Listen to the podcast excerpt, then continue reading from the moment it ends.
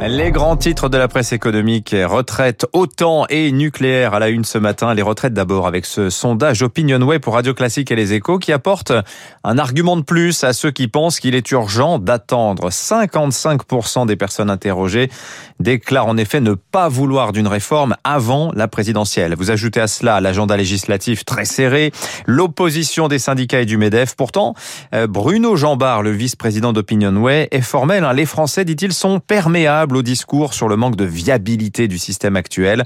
Ils sont d'ailleurs 69% dans ce même sondage à penser qu'il faut réformer le système des retraites. D'ailleurs, dans les échos, euh, Cécile Philippe, la présidente de l'Institut Molinari, livrait hier les chiffres clés. Hein.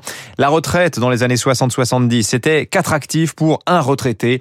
Aujourd'hui, 1,8 actifs pour un retraité. Une retraite sur 10 n'est plus financée, ce sera bientôt 2 sur 10. Et puis, facile à retenir aussi ce chiffre, depuis 1959, la hausse des dépenses de retraite explique 59% de l'augmentation des dépenses publiques. Euh, il faut, disait-elle hier, une part de capitalisation. L'autre grand titre ce matin, c'est le sommet de l'OTAN. Hier, grand succès diplomatique pour les États-Unis, nous disent les échos. L'opération retrouvailles de Joe Biden avec les Européens est une réussite, estime lui aussi le Figaro. Des retrouvailles, mais pourquoi faire? Le Financial Times nous le dit sans détour. La Chine, voilà la menace. La Chine, nouvel empire du mal, s'interroge d'ailleurs Lucie Robquin des échos qui se demande si les Européens ont intérêt à s'engager ainsi aux côtés des États-Unis qui, en général, montrent assez peu d'égards pour leurs alliés. Ils font des efforts, semble-t-il, hein, puisque le Financial Times nous apprend aussi ce matin que le vieux litige Airbus-Boeing est sur le point d'être réglé.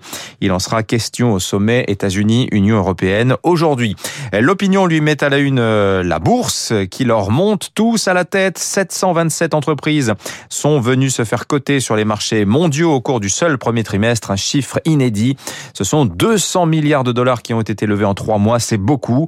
Ça explique d'ailleurs peut-être le bouillon pris par la pépite de l'industrie musicale Believe la semaine dernière à Paris, moins 12% pour le premier jour.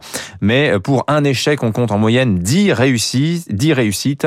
Et d'ailleurs, les Français s'y remettent à la bourse, hein, 900 000 nouveaux actionnaires particuliers depuis un an. Enfin, beaucoup de papiers également sur l'incident nucléaire de Taishan en Chine dans cette EPR.